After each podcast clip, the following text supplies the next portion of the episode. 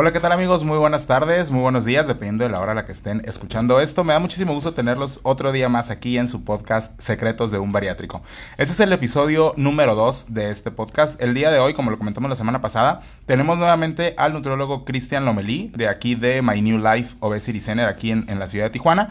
Cristian es un nutriólogo especializado en el tema de bariatría y como el episodio pasado no alcanzamos a resolver pues todos los temas y todas las dudas, que es de donde más nos surge en el tema de la, de la alimentación, pues en este episodio vamos a complementar eh, todo lo que ustedes nos han preguntado.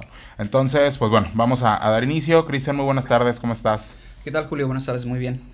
Muy bien, pues entonces mira, vamos a, comenzar con todas esas dudas que también nos surgen y que no pudimos disipar la semana anterior. Eh, me gustaría o, me gustaría que, nos dijeras em, cómo, cómo se arma cómo parte un, plato de comida de un bariátrico una vez que pasamos todas las primeras, eh, digamos, las primeras fases que nos explicaste en el, en el episodio anterior. Si no escucharon el episodio 1, pues eh, favor de, regresarse para que sepan de qué estamos hablando y llevar el, hilo. Entonces nos gustaría que partiéramos de ese punto, Cristian. Muy bien. Mm, primero que nada tendríamos que hablar del volumen total. Si bien es cierto que el paciente en, en una situación en donde no tenga una báscula, en donde no tenga una manera de medir, difícilmente va a poder entender lo que, lo que les voy a decir, ¿no? Pero se dice que en el transcurso de un año el pouch de un bariátrico podría llegar desde un aproximado de media taza a una taza. Entonces hay que entender que ese es el volumen total. Ahora, uno de los fenómenos que pasa con el paciente bariátrico es que depende del alimento, ¿no? Hay momentos, hay, perdón, hay alimentos que exceden esa capacidad y el paciente se queda con la idea de que, bueno, específicamente en una manga gástrica, ¿no? Como, como en tu procedimiento, como es restrictivo, dicen, bueno, voy a dejar de comer cuando ya me sienta lleno o cuando ya no pueda más, ¿no? Entonces muchas veces se excede esa cantidad por el tipo de alimento, lo cual me lleva realmente a responder tu pregunta. El plato de un bariátrico, eh, hablando de un bariátrico que come de todo, vamos a decir de todos los grupos, que no lleva ninguna dieta de exclusión, como en el caso de los veganos o algo por el estilo, para mí la mitad de su plato debería de por lo menos eh, estar lleno de alimentos altos en proteína, ¿no? Carne, pescado, estos quesos panelas, huevos, dependiendo del tiempo de comida en el que estés. Por otro lado, podría ser que la otra mitad de este pequeño plato, y estamos hablando de un pequeño plato porque el paciente bariátrico comería el equivalente de un plato de bebé, tal vez, por, así decirlo, eh, sería de verduras, ¿no? Cualquier tipo de vegetal. Ahora, ¿qué es importante de esto? que estos estén preparados o horneados o a la plancha o preparados de alguna u otra manera que no implique estar frito, capeado o bañado en salsas o quesos. ¿Por qué? Porque a lo mejor alguien escuchar esto se va aquí a un restaurante cruzando la calle y dice, pues échame un bistec con un montón de queso y salsa de champiñones, ¿no? Y le acabas de partir todo el queso al, al plato. Entonces yo me iría con eso. Y para esto hay que hablar de los complementos, ¿no? Los complementos que generalmente es la porción predominantemente de carbohidratos, al menos en nuestra cultura mexicana, que es el arroz, el frijol, la tortilla. Yo siempre les comento, generalmente esa porción úsalo como un plato adicional. Posiblemente ya para cuando te hayas acabado lo demás, no te quepa. No está de más si te lo comes, si es que tienes espacio. Pero si realmente te diste cuenta que quedaste saciado con una buena porción de proteína animal, con un poco de verdura, tal vez con un aderezo, un poco de aceite de oliva o algo, lo que al final de cuentas escoges comer, no está de más que si no tienes hambre no te comas la porción adicional, ¿no? Entonces todo depende. Eh, no sé si quieras ejemplificarme, no sé si voy a un restaurante tal, a un restaurante esto y te puedo dar un ejemplo más específico. Sí, no sé, por ejemplo, si vamos a desayunar, no sé, un, domingo familiar y vamos a desayunar con, con pues eso, con, con la familia, eh, ¿cuáles serían, no, lo, lo ideal que pudiéramos pedir, digamos, para, para respetar nuestro régimen alimenticio, pero no limitarnos a no pedir nada. Ok, mira, te doy un ejemplo. Cualquier lugar que vayamos va a tener alguna combinación de huevos, en eso estamos de acuerdo, ¿no? Entonces vamos a decir desde huevos rancheros, huevos volteados, huevos mutuleños, lo que tú quieras, eh, y vienen con sus respectivos acompañamientos. Entonces en este caso vamos a decir que pedimos los clásicos huevos rancheros, el paciente bariátrico estaría pidiendo unos huevos rancheros con salsa, este, bien pueden pedir el huevo entero o la, o la clara. La clara no hay mayor problema. En este caso, si lo pueden pedir en un formato que no sea frito, perfecto. Si por alguna razón el restaurante no lo ofrece, pues ni modo, no te queda de otra, ¿no? Lo, lo, pides así. Ahora bien, este platillo posiblemente no traiga vegetales. Puedes pedir vegetales adicionales y decirte, ¿sabes qué, mesero? No me traigas el arroz, no me traigas los frijoles. O tráemelos separados del plato. O sírvemelos en un plato pequeño. O la otra opción, yo sé que son muchas opciones, es traigo este plato grande, el mesero me lo deja en el centro de la mesa, yo agarro mi plato pequeño, pido un plato pequeño aparte y me sirvo nada más esta parte, buscando que de nuevo cumpla ese, ese punto. Oye, ¿sabes qué eché mis dos huevos y son tres cuartos, tres cuartos del plato? Bueno, arráncale un pedazo que se quede la mitad y la otra mitad de vegetales, ensalada de nopales, yo qué sé. Sí, eso fíjate que esa me parece una muy buena opción porque muchas veces digo, es una cuestión eh, psicológica también, este, que, que pues a veces pues nos sirven las porciones y, y, mentalmente queremos acabarnos lo que nos sirve en el plato, no sé, un tema cultural, un tema de hábitos y esa opción me parece muy padre el hecho de poder pedir un plato pequeño y de ahí ir, digamos, racionando del plato grande, sirviéndonos en el plato pequeño y así ir midiendo la comida. Esa es una muy buena opción. Justamente desaparece ese fenómeno de, híjole, dejé todo, ¿no? Que es algo muy común en el paciente bariátrico. Por eso te digo, plato grande, ok, que te traigan el plato normal, pero de ese plato tú te sirves tu porción y no te quedas con ese plato inmenso para ti, como un paciente bariátrico, enfrente sintiendo que se desperdició, sintiendo que no estás comiendo y toda esta mezcla de sentimientos que suele expresar el paciente. Así es. Ok, entonces, suponiendo que tenemos el plato, tenemos, no sé, a lo mejor un, una pechuga de pollo este, a la plancha y, no sé, una ensalada de, este, no sé, espinaca con tomate o una cosa así. Digamos, de estos dos grupos de alimentos que ambos son benéficos para, para nuestro organismo, siempre nos tenemos que ir a empezar, digo, porque lo hemos platicado en otras ocasiones, siempre tenemos que empezar por la proteína, ¿cierto? No es una regla como tal, pero es una recomendación muy buena. ¿Por qué? Porque este alimento es altamente saciante. Entonces, si tú estás en un proceso bariátrico y te quedan 40 o 50 kilos por perder, evidentemente estamos buscando tu saciedad primero. Como siempre lo he mencionado, la proteína o este tipo de alimento del que hablo, que le cuesta su trabajo al estómago, que toma tiempo, que causa saciedad, úsalo como un arma, ya sea a tu favor o en tu contra. Desafortunadamente algunos pacientes lo usan en contra. ¿Qué es lo que te dicen? Ah, es que como pollo y se me atora me duele, me siento incómodo, te tengo noticias, eso es saciedad. Por lo general no es un problema mecánico ni anatómico, es simple y sencillamente que no estás acostumbrado a sentir saciedad y te aterra a sentir saciedad. ¿Por qué? Porque no te vas a poder acabar todo como tu viejo hábito te lo dicta, ¿no? Entonces por eso es que yo les comento que empiecen por ese tipo de alimentos, sin dejar de lado los vegetales por la cuestión de vitaminas, minerales y fibra, ¿no? Eh, entonces, por eso, ¿por qué no empezamos por otros eh, alimentos que son más blanditos? Por, vamos a decir que de nuevo el mismo platillo de los huevos este, rancheros y te llevan tus, tus frijoles. Empiezas por los frijoles y los totopos. Para empezar, esos frijoles van a estar refritos y créeme que entre a lo mejor unos 4 o 5 totopos a, a brinquitos si te, los, si te los sientas y si te va a caber a lo mejor toda la porción. Que a lo mejor entre lo que tiene, que el queso, que lo que le pones, termina siendo más calorías de lo que corresponde a lo que te toca en esa comida y más calorías de las que hubieras consumido si hubieras empezado de la otra manera. Entonces, pues por ese lado, ¿no? O sea, el, síndrome este del alimento, alimento blando o alimento deslizante, que es el suavecito, el que me pasa bien rico y etcétera, etcétera, pero también al mismo tiempo es en el que me refugio como paciente bariátrico y es al que suelo abusar. pero como en mi cabeza yo sé que tengo una manga o como poquito, pues difícilmente me van a sacar del yo como poquito, ¿no? Así es. Sí, y lo platicábamos ahorita antes de, de, comenzar a grabar justamente del peligro de estos alimentos blandos o deslizantes que sí para un bariátrico es mucho más sencillo consumirlos, pero el hecho de que sean blandos o que sean líquidos no nos exime del hecho de que tengan pues una cantidad calórica considerable dependiendo de lo que estás ingiriendo.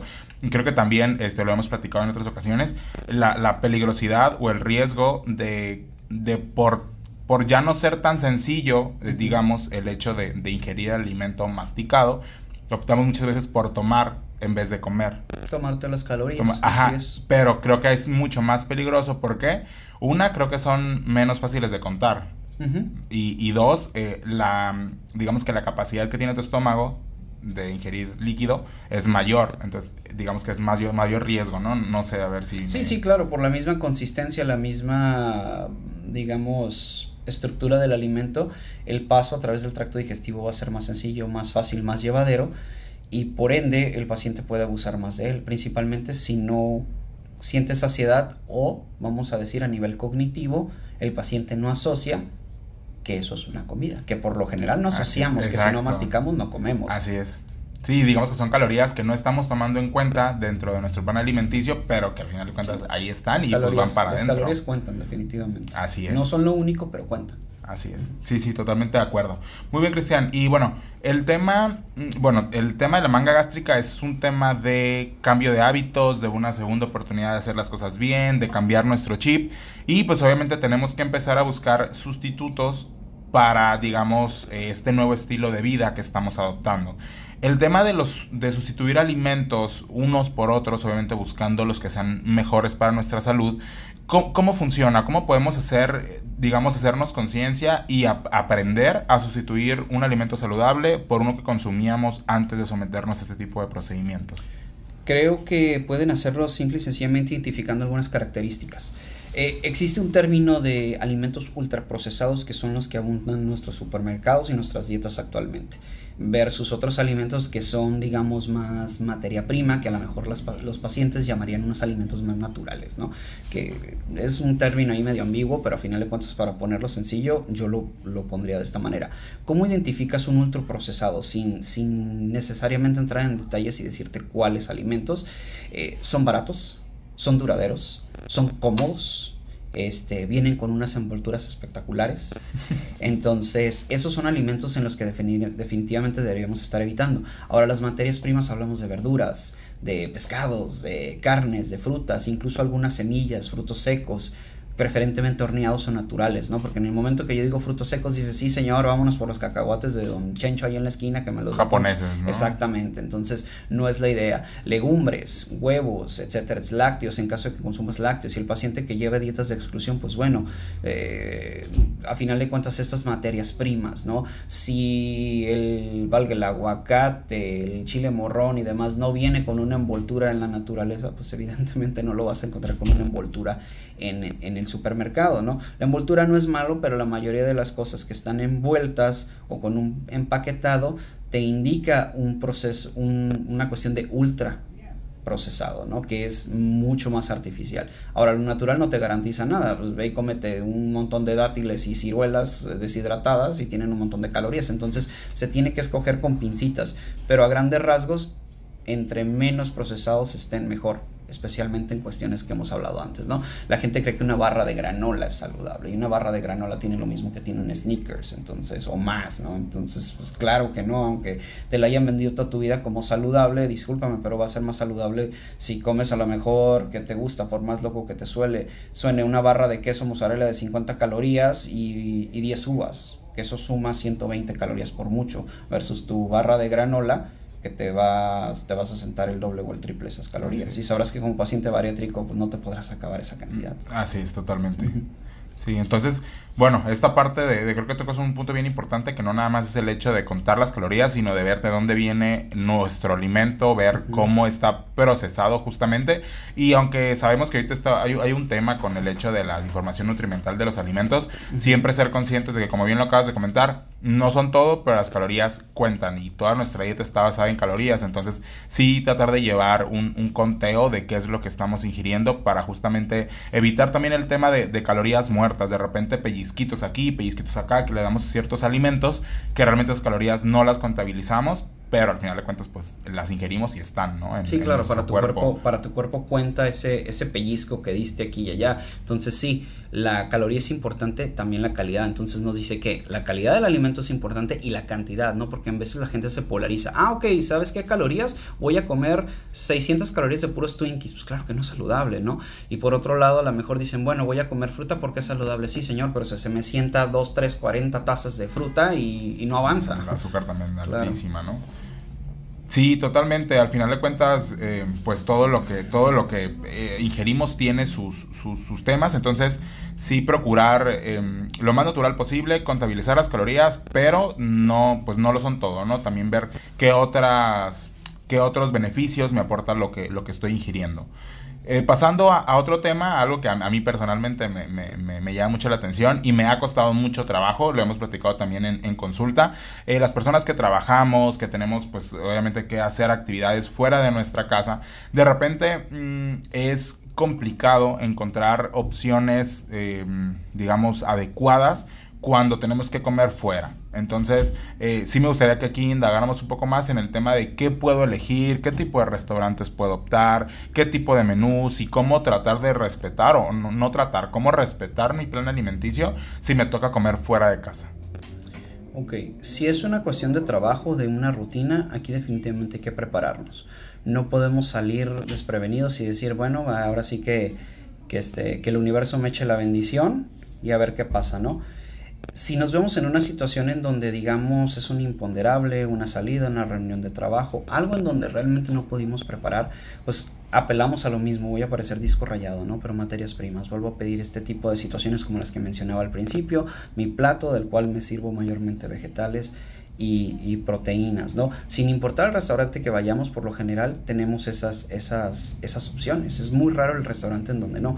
Claro que si tú sabes de antemano que vas a ir a un lugar de, este, de pastas y pizzas, que a lo mejor no tienes opción, pues es mejor que planees ir a otro lugar. Y aún así en esos lugares puede que encuentres algo, ¿no? O sea, vamos, si vamos a un lugar italiano, que es lo que se me ocurre ahorita, bueno, hay pastas, hay harinas, hay etcétera, etcétera. Bueno, pero también existen ensaladas, ¿no? Puedo pedir una ensalada y un punto importante con las ensaladas, el aderezo aparte o sin aderezo, ¿no? Dependiendo, porque de momento se me comen una super ensalada César o lo que tú quieras, pero le echaron 3 kilos de, de aderezo y se sentaron las mismas calorías que en la pizza, pues mejor te hubieras comido la pizza, ¿no? la disfrutas más, ¿no? Entonces sí es ese elemento, escoger materias primas, no quesos, no, no este, no, no cremas arriba de las carnes y todo este, este queso, estas cuestiones, aderezos, etcétera, etcétera, que eliminarlos y de nuevo lo más parecido que pueda ser a tu dieta.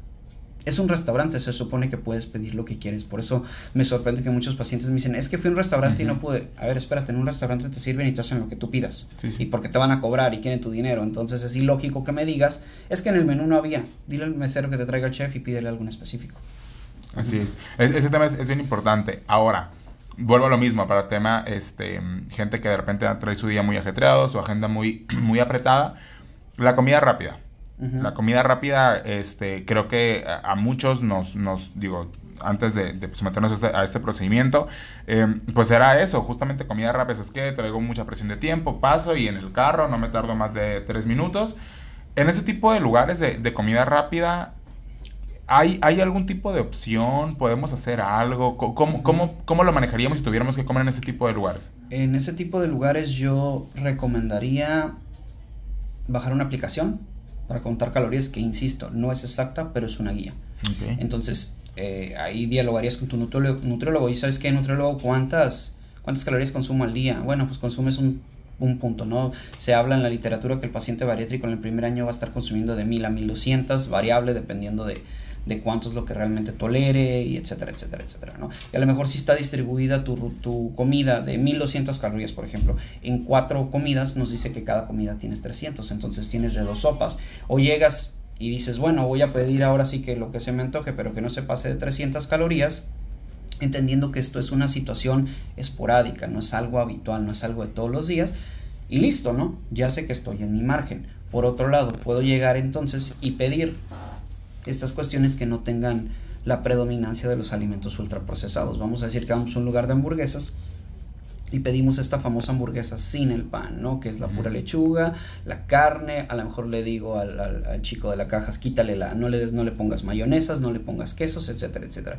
Que si me garantiza que va a ser lo más saludable, porque a lo mejor un colega me va a decir, oye, pero el pari de, de, de carne molida tiene como 500 calorías. Sí, pero entiendes, un paciente bariátrico se va a comer la mitad si bien le va. Entonces a lo mejor se va a sentar más o menos la misma cantidad de calorías que estamos recomendando en la dieta. Entonces esas son algunas de las opciones que te podría comentar, ¿no? De nuevo enfocándote proteínas y vegetales de lo que sea que esté, que esté disponible. Pero insisto, si puedes evitar el lugar y buscar o planear otras opciones, definitivamente hacerlo. Sí, y al final de cuentas digo, quienes, quienes tenemos este tipo de, de, cirugías y, y, cambiamos nuestros hábitos de esta manera, creo que sí, sí podemos invertirle un poquito de tiempo al final de cuentas en, en, en, esta parte de la, de la alimentación. Eh, procurar siempre llevar tu comida, tus, tus lunch a tu trabajo, de repente eh, en la calle. Creo que siempre, siempre hay, hay opciones. Y esta parte también de, de no dejar, o, o es a lo que yo he optado y me ha funcionado, el no permitirme sentir una hambre excesiva. Vaya, porque creo que cuando tienes sí hambre como desesperación, pues te vas a empacar pues lo primero que se te ponga enfrente y se te va a olvidar la dieta completamente. Entonces creo que si tienes tus horarios también marcados y llevas siempre la comida para, para cada, cada uno de estos momentos. Creo que el hecho de comer eh, constantemente no le da chance a esa hambre con desesperación de poder actuar de manera contraria. Sí, y es, y es normal que el paciente bariátrico al cabo de unos meses esté teniendo hambre a lo mejor cada cuatro horas o cada cinco, o cada cierto tiempo. De hecho, si tú quisieras ponerle este, toda la cantidad de calorías que le toca en tres comidas, el paciente bariátrico no se lo va a poder comer. O sea, siempre cuando coma de nuevo esos alimentos de los que hablábamos, ¿no? predominantemente platillos a bases de materias primas, eh, difícilmente pues te vas a poder comer esas mil y tantas calorías que te toquen en comida, comida real. Entonces aquí sí viene muy de la mano por el procedimiento y demás esta frecuencia de comidas, ¿no? Que, que, en una población que no tiene cirugía es mucho de mito que, oye, come cada tres horas para aumentar el metabolismo. Si un nutriólogo te dijo eso, discúlpenme colegas, pero les dedico una cachetada, ¿no? Porque la verdad es una cosa que está en desuso, no aumenta el metabolismo, pero al paciente barétrico le viene bien. ¿Por qué? Porque su vaciado gástrico después de un cierto punto es un poco más rápido, las señales de hambre están más activas y de nuevo, son comidas pequeñas. Ahora sí, como decimos aquí en México, comidas de pajarito. Entonces, estas comidas de pajarito no te van a durar cuatro horas. Y si haces un ayuno, puede que sí digas, no tengo hambre, pero ¿qué va a pasar con el efecto compensatorio de hambre? Te va a llevar al picoteo, te va a llevar a un desorden. Entonces, en este caso, estas, esta frecuencia de comida en un paciente bariátrico, yo sí le veo un uso. Así es. Sí, sí, esa parte es, es, bien importante y sí es cierto, de repente hay mucha gente, si vamos a comer con alguien que no es bariátrico, a lo mejor esa persona se va a comer el plato completo de comida y yo una tercera o cuarta parte del plato, pero a las dos, tres horas yo ya voy a sentir mi estómago pues no vacío, pero digamos vas a tener apetito. Ajá, cuando a lo mejor la persona que no es bariátrica te va a sentir ese famoso mal del puerco por la cantidad de, de comida que No, y puede que, no le dé hambre en, ese, en, ese, en esa misma cantidad de tiempo, ¿no? Así es. Vuelvo a lo mismo, mientras esté dentro de lo que te, a ti te corresponde, no hay problema si te lo divides en seis comidas, en cuatro, en tres, realmente no hace una gran diferencia. Así es. Sí, esa parte es súper importante. Ahora, el tema de los antojos, un tema que a mí también me costó bastante trabajo. Yo soy muy, muy, muy dulcero, muy de repente que el, que el chocolate, que, que, que la, parte, la parte dulce. Sabemos que obviamente estamos hablando de un cambio de hábitos, eh, pero ¿cómo podemos, digamos, eh, todavía darnos ese, ese cariñito sin, sin, digamos, tirar a la basura un día completo de, de, de una dieta? ¿Qué, ¿Qué opciones pudiéramos este, tener ahí de repente escuchamos mucho el tema de snacks saludables, este, chocolate sin azúcar, no ese tipo de cosas. ¿Qué, ¿Qué, nos pudieras recomendar, Cristian? Habría que revisarlo. ¿A qué me refiero? Es el caso individual de cada paciente. Ahora, el, el tema del antojo, antes de darte una respuesta de qué puedes comer, porque opciones hay muchas, es que si tu antojo es aunado a algo de ansiedad, entonces hay, hay que buscar detenerlo, ¿no? Se dice más fácil de lo que se hace, sí, definitivamente se dice más fácil de lo que se hace, ¿no? Entonces, mucha gente dice, ah, es que es fuerza de voluntad y ya no, la fuerza de voluntad te alcanza de aquí a la esquina y párale de contar, o sea, la verdad no, no da para más. Entonces, no es como que eliminarlos y ya, ah, mira qué respuesta tan sencilla, ¿no? Hay que identificar y concientizarnos, ¿a qué me refiero con esto? Si es un antojo, o si es un como tipo craving, o si es un impulso, entonces hay que, hay que preguntarnos, a ver, ¿por qué lo tengo? ¿En dónde estoy? ¿Cuándo me ocurrió? ¿Qué siento? Eh, qué emociones tengo en este momento, con quién estoy. Todo este tipo de cosas es importante que se hagan esas preguntas. ¿Por qué? Porque también puede ser que esté dado por un factor ambiental y realmente no sea un antojo, sino un viejo hábito o una respuesta de conductual que tengas, que la mayoría de los casos te puedo decir que va por ahí, ¿eh? Este, entonces, ¿qué es lo que pasa? De momento tenemos este antojo y tenemos esta conducta, recibes una satisfacción, una recompensa, luego viene la culpa y estás en el círculo vicioso de efecto bola de nieve, de chin chin, va, va, va, me vale y terminas haciendo un desastre, ¿no? Por eso es que yo, como medida general, ¿Qué como si tengo antojo tengo ansiedad? Nada, porque lo que estás reforzando es que cada vez que lo tengas te vas a meter algo en la boca para calmarlo. Sin embargo, estas estrategias que te digo son unas de las que puedes hacer y llevárselas al psicólogo y decirle, mira, ¿sabes qué me pasa? Siento, veo y percibo todo esto durante mis episodios de antojo. Una vez que ya se, que ya se, se, defina realmente qué es, pues bueno, el psicólogo te dará estrategias de a lo mejor analizar si estás aburrido, alguna otra terapia, alguna otra actividad que puedas hacer. Ahora, vale, vamos a decir que si tienes un antojo genuino, y que dices, oye Cristian, ¿sabes que a mí me gusta tal cosa? Bueno, entonces habla con tu nutriólogo para que te dé una versión saludable de eso que te gustaba. Versión saludable significa materias primas y significa calorías correspondientes.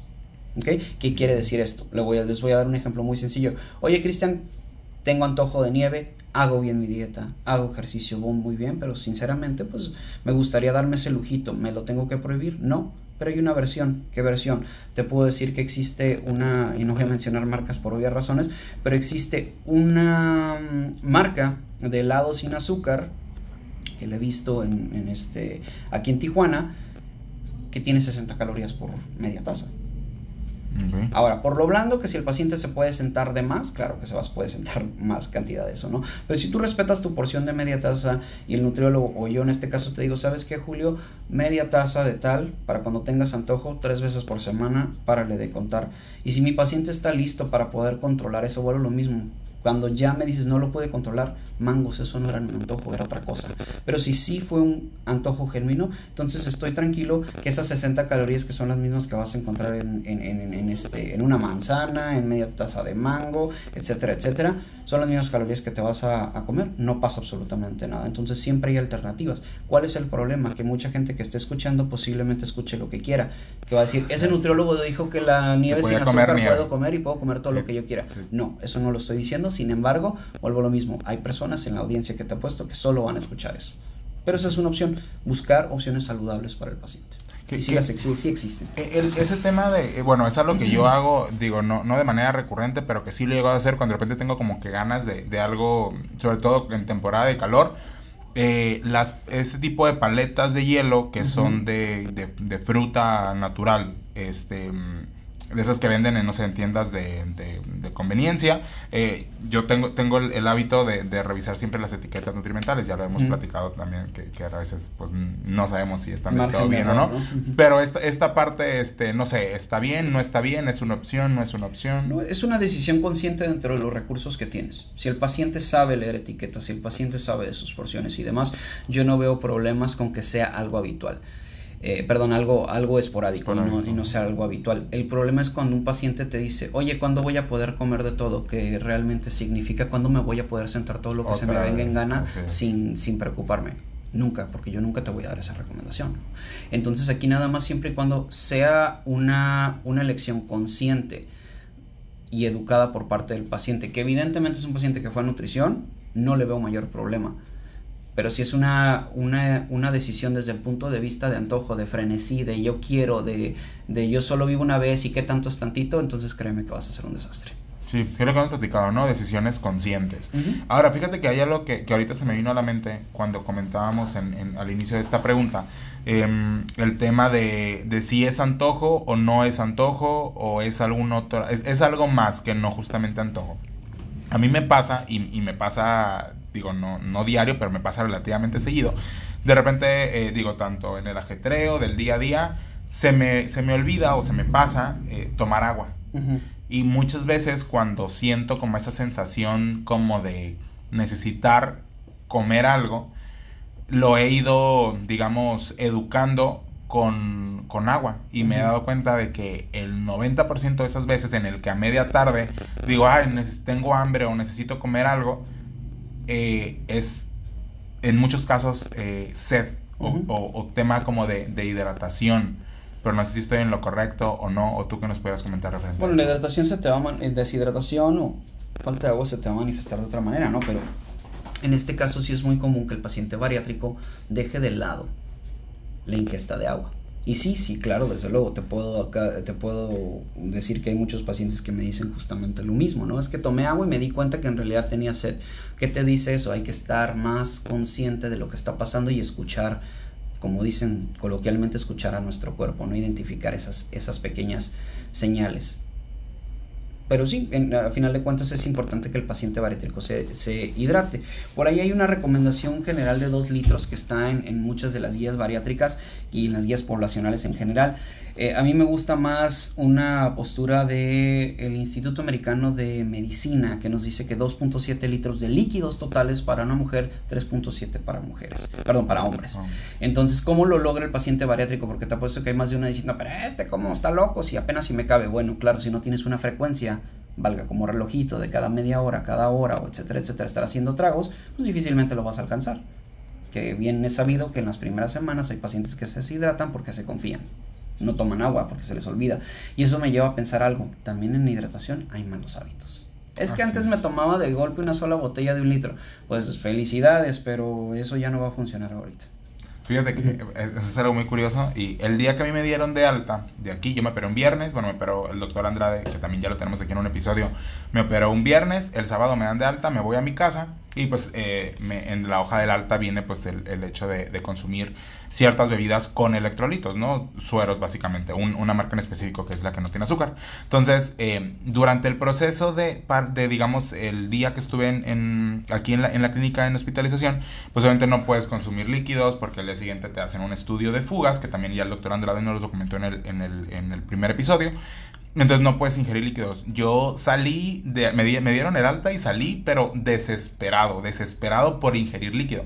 Entonces llego a una, la primera farmacia que se, me, que se me pone enfrente a comprar estas bebidas, esto- estos sueros. Y como que por un momento eh, se salió de mi mente el hecho de la cirugía y le pegué un trago eh, pues consistente a, a un suero. Error, error, error. Sentía que me, que me moría porque justamente pues no puedes tomar, y a, y a eso voy de- con lo que comentabas, que no podemos tomar con la misma frecuencia o tragos tan gordos como habitualmente le llamamos eh, los líquidos porque realmente pues no, no, no se pueden. Sí, así es. Y la variación, la, perdón, la capacidad va, va- va cambiando de, paci- de paciente a paciente, de mes a mes. Pero cuando recién inician, pues como bien recuerdas en las hojas, los traguitos ahí de 50 Ujú. mililitros cada 15 minutos o cada media hora, ¿no? Que son tediosos, claro que son tediosos porque no estamos acostumbrados. Pero como le digo al paciente, siempre se los comento, si no lo ejercitas desde el principio, cuando ya se quite toda la sensación de malestar o lo que sea que experimentes durante los primeros días, que no siempre es malestar, eh, o sea, y vengas y me digas al mes, es que me siento mal, es que me siento débil, estoy deshidratado, mi pregunta va a ser, ¿cada cuánto estás tomando agua? Ah, es que no leí ni las hojas, ¿no? Entonces esta cuestión de, de bariatría, aunque va a sonar mucho a regaño y no es la intención, es importante que se lean las hojas, lo- las letras chiquitas y que tengamos paciente bariátrico que quiere operarse, es paciente bariátrico que también tiene que entender que quiere educarse, Así es. Que quiere informarse, porque yo creo que no hay peor ignorante que el que no quiere informarse. Así es. Sí, sí, totalmente. Y sobre todo el tema de la hidratación es algo bien importante. Yo creo que las primeras semanas eh, después de la, de la cirugía, que son las más críticas en este sentido de riesgo de una... Digo, siempre está, pero más en las primeras semanas. Me acuerdo a los 5 o 6 días de que me operaron, vine al consultorio, a, a un- a la consulta de seguimiento. Y justamente la chica de recepción me, me regañó, me llamó la atención porque no, no traía conmigo mi suero. Y la indicación es esa, ¿no? Los primeros días eh, sí traer contigo siempre la botella de suero porque sí necesitas estarte hidratando muy, muy, muy seguido. Sí, claro, la hidratación es una de las, o sea, la deshidratación es una de las cuestiones más comunes que vemos aquí en, en- en consulta. Específicamente nosotros que le damos un seguimiento temprano al paciente desde el inicio, eh, hemos visto muchos casos en donde, bueno, es que llega el papá y que la hija se sintió mal y un drama que el 10 de mayo para el doctor Sí, y lo sí, que sí, tú quieras y resulta ser que la nenita nada más no quería tomarse el suero porque no le gustaba o porque dijo, ah, es que no va a pasar nada. Entonces, sí es importante, tal como lo mencionas, eh, realizar estas cuestiones y hay indicaciones que no son negociables. Así es. Sí, al final de cuentas digo, si nos está dando la indicación es, por algo, ¿no? Este, pasando a otro, a otro tema, Cristian, en el capítulo anterior donde nos explicabas las fases de la reincorporación a los alimentos, eh, tocamos el tema de la, de la proteína y de los eh, suplementos, estos suplementos, digamos, multivitamínicos y, y tal. Esta parte, eh, ¿qué factor juega dentro de esta readaptación o esta, este nuevo estilo de alimentación? Juega un papel crucial. El, el consumo de proteína es vital para las funciones vitales del cuerpo humano, con o sin cirugía. Ahora, normalmente en una dieta mexicana promedio no tenemos problemas de proteínas porque comemos vastedades, ¿no? Y está, yo creo, como driver principal en muchos de nuestros platillos. Sin embargo, con un paciente bariátrico, el consumo de proteínas se vuelve algo difícil porque no solamente es un alimento tal como lo hemos mencionado, que es muy saciante, que a algunos pacientes les cuesta trabajo comerlo, más psicológico que, fisiológico, entonces nos vemos en la necesidad de suplementarlo por medio de este botecitos con proteína lista para consumirse, eh, polvos, etcétera, etcétera, ¿no? Para llegar a un requerimiento.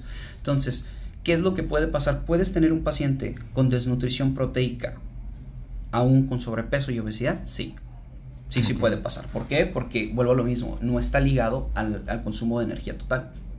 Entonces vas a tener un, paciente que por consecuencia también puede llegar a tener cuestiones de anemia, de déficit de vitamina B, si de por sí la cirugía tiene ahí esa alerta y aunado a que no consume suficiente proteína, porque en la mayoría de los casos es capricho, porque no me, la frase del paciente es no me gusta o me da asco, que realmente lo que yo he visto, la explicación que le doy es un trasfondo psicológico de me lo está imponiendo y como me lo está imponiendo y es un suplemento con cara de medicamento y con cara de obligatorio, no lo quiero es una resistencia al cambio. Hay mucho, mucho factor conductual con la proteína, ¿no? Porque te puedo decir, oye Cristian, ¿y, la proteína es mala? Bueno, la otra gama de pacientes que yo manejo, que son estas cuestiones de fitness, de recomposición corporal y demás, se toman la proteína como agua, sin ningún problema. Entonces, qué curioso que el paciente bariátrico es el que te dice, no me gusta. Es cierto. Que es el que forzosamente lo ocupa, ¿no? Entonces se dice por ahí hay datos que nos manejan 80 100 gramos al día de proteína total para un paciente bariátrico. Hablando de manga, de bypass realmente no hay datos y buscamos que sea un poco más porque en bypass es más frecuente ver casos de ausencia de proteína por la cuestión mal absortiva. absortiva. Y con vitaminas hablamos de las principales. Hierro, grupo, grupo B, calcio y vitamina D. Esos generalmente son los focos principales. Por ahí también hay otras, o sea, realmente si, si alguien quisiera revisarlo, pueden entrar a, a, los lineamientos del AC, ASMBS, que son el, American Society de Metabolic and Bariatric Surgery, creo. Creo que así se dice, no me acuerdo. Entonces, a final de cuentas, ellos tienen los postulados mundiales de cuánto se recomienda. Por ende, buscamos siempre un multivitamínico bariátrico. El problema aquí en México es que la COFEPRIS no te permite vender un suplemento que tenga todo, porque los estudios que ellos tienen del año, del año, del año del abuelito no están actualizados, entonces como no tienen estudios te dice es que no es seguro, cuando en realidad el resto del mundo tiene productos que son especiales para bariátrico. Y aquí hay marcas nacionales que incluso a mí me han ofrecido, bueno, ¿sabes qué? Eh, ¿Te interesa nuestro producto y demás? Le digo, sí, pero ¿por qué voy a mandar al paciente con un bill de 200 dólares de suplementos? No, pues también. Exactamente, entonces buscamos un producto, eh, generalmente le decimos al paciente, mira, existen estos en el mercado que cumplen con los requerimientos, chécate por ahí y listo, ¿no? Porque, ¿Por qué? Porque realmente no se puede comercializar de cierta manera aquí en México. De hecho, si muchos productos los buscan, los que estén aquí en México, si están ingresados en el país de manera legal, no cumplen con los requerimientos, porque Cofepris no los dejaría pasar. Así de sencillo. Entonces, para darte una respuesta fácil, sí hay un multivitamínico especial para bariátrico, pero no hay proteína especial para bariátrico. Ok. Ok, perfecto. Entonces, pues bueno, esa es, esa es la recomendación por parte del de, tema de proteína y, de suplementos. Y Cristian, creo que uno de los mayores inquietudes o, dudas que surgen es, bueno, el, doctor Andrade ya nos platicó que sí, sí existe el riesgo de, volver a subir de peso, sea cual sea el procedimiento bariátrico que nos hayamos realizado. Obviamente si no hay un cambio de hábitos y una, una decisión de querer cambiar, eh, pues el procedimiento se va a ir a la basura si, si no queremos aprovecharlo. La, desde la parte de alimentación, ¿cuáles serían como esos puntos clave o esos tips, digamos, que, que, nos pudieras dar para mantener nuestro peso al paso de, obviamente sabemos que la cirugía va a ser su efecto per se en, unos meses, un año, pero después de eso, realmente, ¿cómo podemos, eh, cuáles serían las claves para poder mantener nuestro peso? Son muchas. Cambio de estilo de vida, por ponértelo en palabras generales. Ocupamos que el paciente bariátrico se alimente sanamente, que venga con el nutriólogo, que se eduque, que establezca un patrón de dieta y no se alimente y no y no siga con esa filosofía de que alimentos alimentos que sí engordan y alimentos que no engordan. Eso es una completa falacia. E, eso es algo que tenemos que borrar. El paciente tiene que descubrir cuál es su patrón. Valga, que si para ti, Julio, dentro de tu patrón de alimentación caben un par de chocolates o tres veces chocolate a la, a la semana y una hamburguesa y el resto puras ensaladas y comidas que a ti te gustan, excelente. Pero no es el mismo que el de Juan, que el de Pedrito y que el que viene. Entonces el patrón dietético tiene que ser personalizado. Por ende, tienes sí o sí que venir con el nutriólogo y no es por hacerme promoción, ¿no? Entonces, sí, la verdad que van a decir, no, quiere vender su consulta y no sé qué, mira, plan con maña. Pues un poquito y a lo mejor sí, ¿no? Pero este, ese es un punto. El otro, la otra cara de la obesidad, el paciente activo.